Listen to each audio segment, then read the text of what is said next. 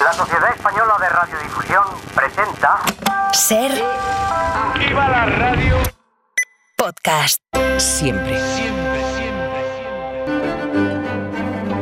Hola Nieves, buenas tardes. Buenas tardes, Carlas, ¿qué tal? Mira, hoy voy a recordar a los oyentes que la historia está llena de episodios que hacen buena aquella frase de Einstein de que solo hay dos cosas infinitas, el universo y la estupidez humana. Y que de la primera no estaba muy seguro, ¿no? Vale. Hoy viajamos a la Alemania de Hitler. Estamos en 1943, en plena Segunda Guerra Mundial. Viajamos ahí para contar el, sorprendente caso de las mujeres que habían votado al partido nazi, que habían aceptado que el nazismo la relegara al papel de menos comparsas de los hombres, pero que protestaron y mucho cuando detuvieron a sus maridos porque algunos tenían poquito de sangre judía. Bueno, lo de hoy ya, lo advierto, hoy no querría parecer grosero ni mucho menos, ¿eh? pero como dice el refrán, es para mear y no echar gota. Así es, así es. Pero fíjate, antes de llegar al acontecido de hoy, que es eh, eh, cuando el 27 de febrero de 1943 comenzaron las célebres protestas en, en Berlín de cientos de mujeres de pura raza aria, ellas, porque habían detenido a sus maridos, mira tú, de pura raza judía. Ten- eh, antes de esto tenemos que hacer un poco de previa del partido para ver si conseguimos entender algo. Pero yo creo que no, porque A esto ver, no hay quien lo entienda. Vamos a intentarlo, venga. Sí, vamos a intentarlo, pero yo no lo vamos a entender. Eh, la relación de las mujeres alemanas con el nazismo en el primer cuarto del siglo XX es absolutamente sorprendente. O sea, se pegaron auténticos palizones a trabajar en fábricas y en el campo, cuidando hijos, sacando el hogar adelante solas, mientras los hombres estaban en las trincheras de la Gran Guerra, Mm. sí, eh, en la Primera Guerra Mundial. De repente, esas mujeres entre 1914 y 1920 empezaron a ocupar puestos en oficinas, conducían autobuses, repartían el correo, mm, tiraban de los hijos pa'lante. Bueno, habían currado tanto y habían currado tan bien, demostraron ser tan útiles y efectivas que se acabaron las excusas para que no pudieran votar. Oye, y lo consiguieron. No les cayó del cielo, pero se reunieron, formaron asociaciones, los reclamaron y pudieron votar las mujeres por primera vez en las elecciones de 1919. Hasta aquí todo bien, todo mm, lógico, vale. Pero ya sabemos lo que pasó en los años 20 en Alemania, que empezó a crecer la ultraderecha, el partido de Hitler, gracias también al voto femenino, porque ella- ellas votaban. Que, que no, no, no hay quien lo entienda. Pues Pues, no, claro que no, no, no. porque lo primero que hace la ultraderecha cuando va ganando terreno es ir eliminando los derechos conseguidos, sobre todo los de las mujeres. Pero bueno, el género humano es así, no es que sea inescrutable como Dios, es que a veces un poquito gilipollas. Algunos nacen idiotas, otros aprenden a hacerlo, otros se hacen los idiotas y tratan de convencernos. Puedes pensar lo que quieras, hoy no te salva la aritmética. Todo el mundo tiene un porcentaje de idiotez en su genética. Va a separarnos con la arrogancia de que en el mundo somos el centro. Mejor unificarnos con el idiota que todos llevamos adentro. Cristóbal Colón descubrió América por pura coincidencia. Por eso para ser idiota se requiere inteligencia. La idiotez tiene sus puntos a favor. Es la única enfermedad en donde el enfermo no sufre, excepto todos a su alrededor. Hacer buenas preguntas ayuda a que no sea contagiosa. La idiotez es colectiva cuando nadie se cuestiona las cosas. Esta enfermedad no te permite mentir porque se te nota. Por eso cuando estás enamorado sonríes como un idiota. Los idiotas Bueno, sí. Si es verdad lo que dice esta canción, que hacer buenas preguntas ayuda. Pregunta, ¿podría, ¿podríamos afirmar que una mayoría de mujeres alemanes luchó por conseguir el voto y que también una mayoría de mujeres alemanas votó luego al partido que les quitaría el derecho a votar? Es que fue Es así, ¿no? Es que es así de loco. Sí, sí, es, más o menos es eso. En realidad la ultraderecha eh, luego le quitó el voto a todo el mundo, porque si algo sí, odia sí, la ultraderecha es todo lo que huele a democracia o a constitución. Solo utili- lo utilizan para posicionarse y cuando están posicionados lo revientan todo. Las mujeres pudieron votar en Alemania entre 1919 y 1933, año en el que el ultraderechista Hitler alcanzó el poder. A partir de ese momento ya no votó nadie, nadie. Pero Hitler tuvo muchos votos de muchas mujeres, mujeres más simples que la asa de un cubo, todo hay que decirlo. A ver, porque si el partido de Hitler que empieza a crecer en 1921, admite a las mujeres como militantes. Se podían apuntar para militar, vale. Pero su comité ejecutivo vota por unanimidad que ninguna mujer pueda acceder a puestos de relevancia, ni que aparezcan en listas electorales, ni que formen parte de la actividad política, digo yo que te, te paras a pensar un poquito y, y como poco te puedes oler que si ese partido gana no te va a dejar votar. Yo creo que es, es muy fácil de deducir. Si tú votas a la ultraderecha, no molestes luego con tus quejas si te talan los árboles del barrio, si te revientan los tímpanos con una mascleta o si te dan cita para un tag dentro de un año. ¿A mí qué me estás contando? E- Era lo que querías. Pues eso hizo una mayoría de, de mujeres alemanas, votar al que les iba a quitar derechos a ellas y a toda la ciudadanía.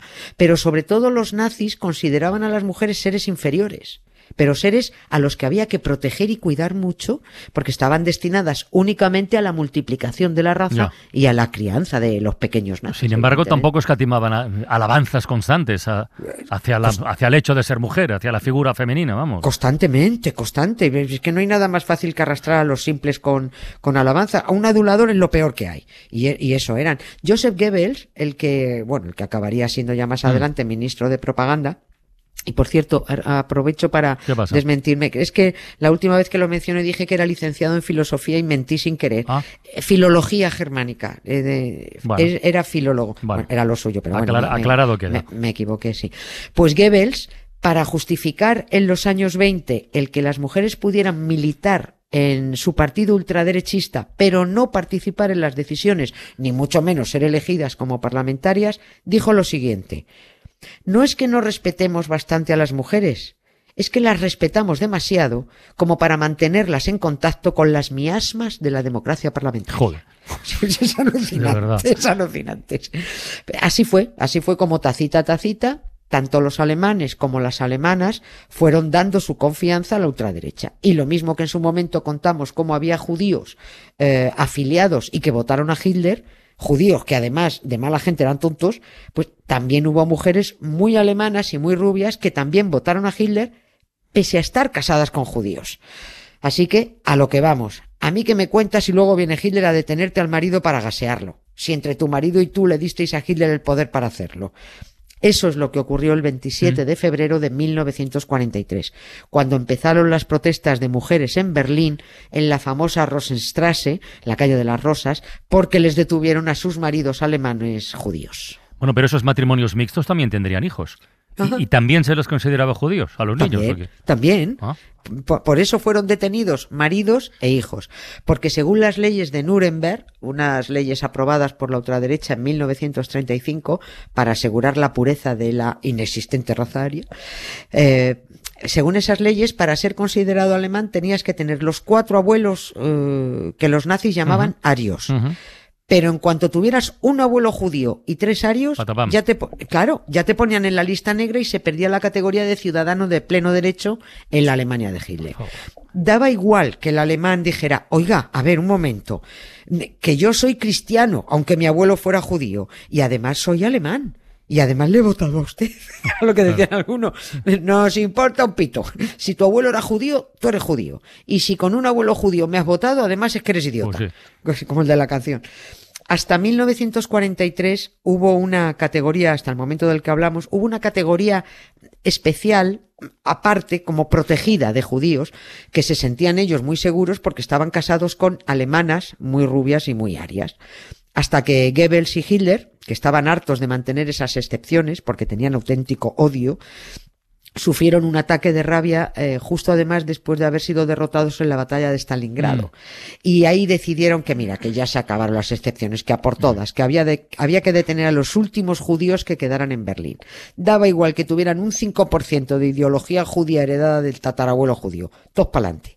Maridos judíos e hijos judíos, aunque la esposa y la madre fueran puras arias. Y aquel 27 de febrero del 43, al amanecer, empezó eh, la gran redada en Berlín para recolectar a los últimos alemanes impuros.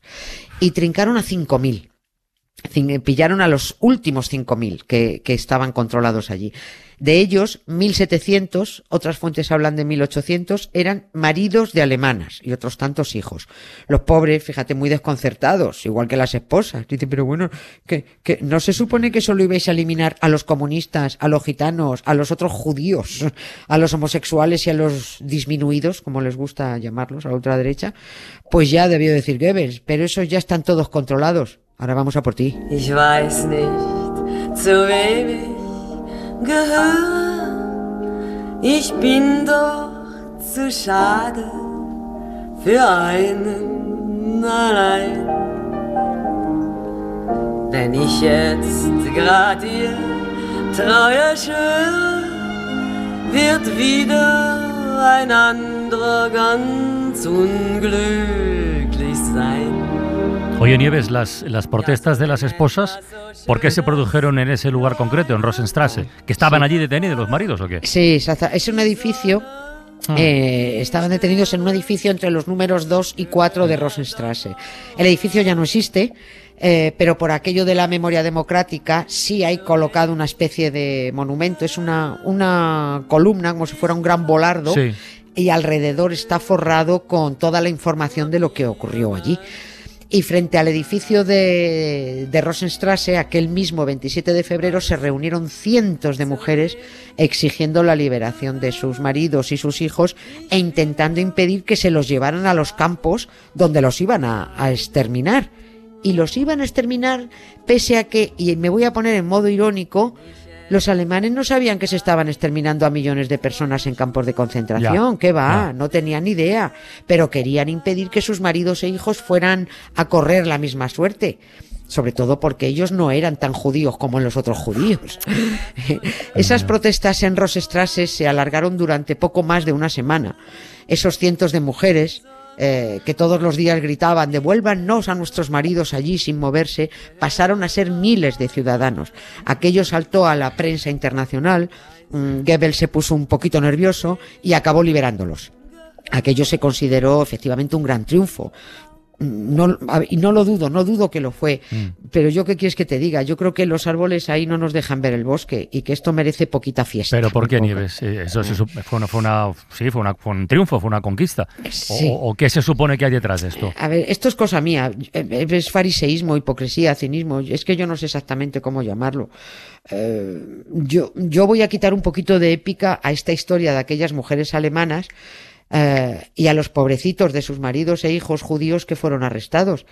Cerca de Rosestrasse eh, hay un, otro monumento dedicado a las protestas de estas mujeres. Está muy cerquita, para quien quiera verlo, buscarlo, está muy cerquita de Alexanderplatz. Sí. Eh, Bueno, pues hay, un- hay un monumento muy tocho uh, en piedra con una leyenda que dice, más o menos, ¿eh?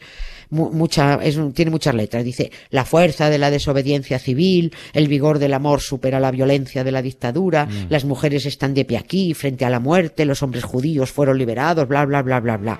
Pues muy bien, pero no movieron un dedo por el resto de exterminados, ni antes ni después. Ni probablemente se sintieron mal por haber contribuido al triunfo de la ultraderecha de Hitler. Simplemente se movilizaron cuando fueron a por ellos. Durante los siguientes dos años, Hitler continuó con el exterminio, pero eran otros los exterminados, no ellos.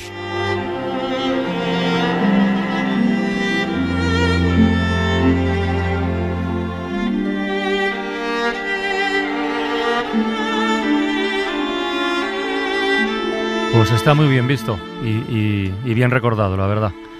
Ay, Dios mío. Bueno, Nieves. Qué, qué tremendo de Ay, verdad. lo que es la historia. Sí. Un abrazo muy grande. Un beso. Otro para ti, gracias, Adiós, Carlas. Un adiós. beso. Chao. Para no perderte ningún episodio, síguenos en la aplicación o la web de la SER, Podium Podcast o tu plataforma de audio favorita.